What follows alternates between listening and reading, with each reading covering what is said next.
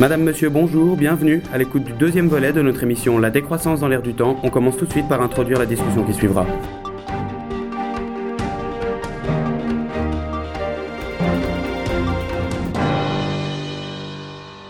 On l'a vu dans notre dernière émission, la décroissance touche des problématiques profondes de notre société, de l'économie de marché, de notre mode de consommation.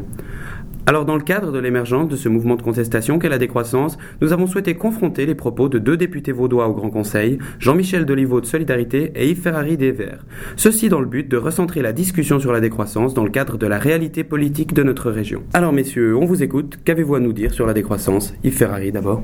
Alors le, système de décroissance, il est, souhaité euh, par un certain nombre de Verts, donc il ne faut pas croire que l'ensemble des Verts, on s'est mis sous une étiquette effectivement de développement durable mais il n'y a pas nécessairement une unanimité absolue là derrière. Il y a encore des personnes qui aujourd'hui prônent une décroissance soutenable. On a toujours ajouté le mot soutenable parce qu'on ne peut pas juste demander à tout le monde une décroissance et puis que ça ne devienne pas supportable. Donc, ces deux courants euh, qui ont des, des, bases théoriques assez différentes, mais qui, d'un point de vue euh, politique, peuvent à certains moments se compléter l'un l'autre, je dirais comme ça. Hein. On va on aura tendance du côté du développement durable à favoriser un développement qualitatif, durable, qui va euh, un peu dans une direction d'une décroissance soutenable aussi. C'était Yves Ferrari, on écoute maintenant Jean-Michel Deliveau. Moi je pense que d'abord il faudrait souligner qu'on a une crise écologique majeure, accompagnée d'une crise sociale et économique également majeure, et que la crise écologique est notamment due au dérèglement catastrophique du climat qui fait vraiment peser une menace euh, sur euh, l'ensemble de l'humanité. Donc le problème numéro un qui se pose est la réduction immédiate d'émissions des gaz à effet de serre, notamment euh, à l'échelle internationale, parce que c'est qu'à ce niveau-là que les mesures peuvent être prises. Il faut trouver des moyens efficaces pour garantir une réduction globale de toutes ces émissions de gaz à effet de serre.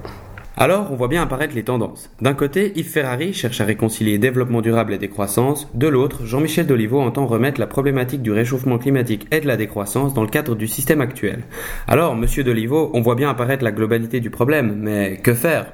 Il y a nécessité de recyclage, de transformation euh, d'un certain nombre d'industries pour, proposer d'autres productions à, ces salariés. D'abord, il faut réduire la durée de travail à l'échelle internationale, ce qui donnera aussi du travail à, à plus de gens dans d'autres secteurs économiques.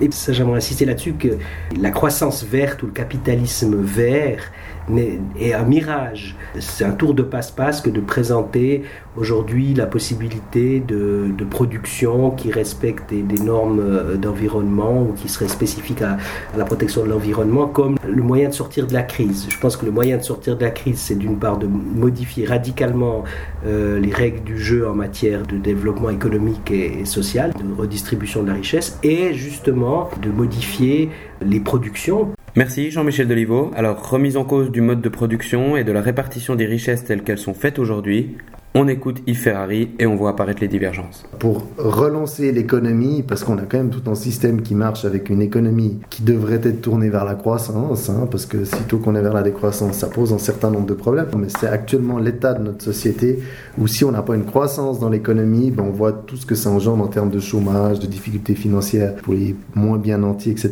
Donc, euh, afin de faire en sorte qu'on ait une relance, donc de nouveau une courbe croissante d'un point de vue économique, les Verts ont souhaité euh, l'orienter très clairement sur ce qui était favorable à l'environnement.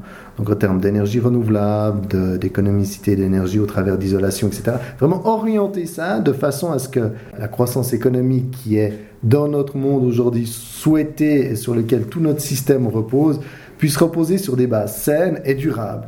Il y a l'homme qui existe sur Terre, peu importe comment il est arrivé. Il est là, il doit aujourd'hui vivre effectivement dans un environnement qui est fini. Il doit prendre en considération cette finitude. La finitude ne veut en aucun cas dire que parce qu'une fois quelque chose est consommé, ça ne va pas se retrouver. D'où la notion de développement durable, durable à l'échelle d'une génération. Alors il y a une finitude sur la Terre, mais il y a un certain nombre de choses qui sont renouvelables. Un exemple, euh, c'est pas parce que je mange du blé aujourd'hui qui est dans un champ, que l'année prochaine, il n'y aura pas le blé dans ce champ-là. Donc il y a une finitude, mais il y a également un renouvellement. On sait également qu'en termes d'énergie solaire, ce n'est pas parce qu'on capte l'énergie solaire aujourd'hui qu'elle ne sera pas là demain. Pour le vent, le fait qu'on puisse prendre l'énergie du vent ne va pas faire en sorte que demain, il n'y ait plus de vent. Et ça, c'est pour une multitude de choses. Alors tout ça, c'est très bien, mais les malhonnêtes vous diront toujours que l'ampleur du problème est telle que nous ne pouvons rien faire à notre petite échelle régionale. Alors s'il vous plaît, monsieur Ferrari, prouvez-nous, exemple à la clé, que l'action régionale n'est pas caduque. C'est dans le principe du développement durable, qui est de penser global, mais d'agir local, qu'à chaque niveau, on peut faire quelque chose, euh, que ce soit au niveau communal, que ce soit au niveau cantonal, que ce soit au niveau de la Confédération, voire au niveau international. Et les Verts se battent à tous ces niveaux pour qu'il y ait un certain nombre de choses qui se fassent. Alors, ça ne sera pas les mêmes choses. On ne va pas demander à une municipalité d'une commune euh, vaudoise d'avoir le même type d'action que euh, les négociations qu'il y a dans le cadre de Copenhague. Il y a la volonté aussi, au travers d'un projet comme Métamorphose, on a peut-être entendu parler à Lausanne, qui vise à dire, alors on essaye de construire la ville en ville, et de favoriser les moyens de transport publics plutôt que privés. Et en construisant 3000 logements, c'est un des plans euh, lausannois, en ville, ça permet aussi d'éviter qu'il y ait un mitage du sol et chacun achète sa petite baraque, ça me suffit avec deux voitures. C'est vraiment dans cette direction-là qu'on peut faire quelque chose au niveau de l'exécutif cotonal. Eh ben, on a une volonté très forte du, du conseiller d'État en charge des infrastructures de développer le RER e vaudois. Il y a une nouvelle gare qui est en train d'être créée à, à Malais parce qu'il y aura toute cette zone-là qui va être euh, densifiée avec du logement. Et si on dit aux gens, au moment où le logement est là, ben, vous n'avez pas besoin de voiture parce qu'il existe déjà un certain nombre de transports publics, euh, ça permet aussi largement de diminuer la, la consommation.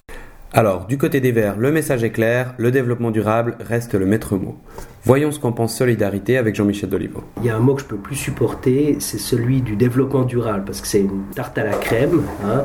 Le développement durable, personne ne sait ce que c'est, euh, mais tout le monde met derrière le développement durable, au fond, le développement d'un certain nombre de, de, secteurs qui sont assez profitables dans le cadre du capitalisme et qui permettent de faire des économies d'énergie, par exemple, ou d'autres. C'est pas qu'il faille pas faire d'économies d'énergie, mais qu'on vienne pas de parler de développement durable.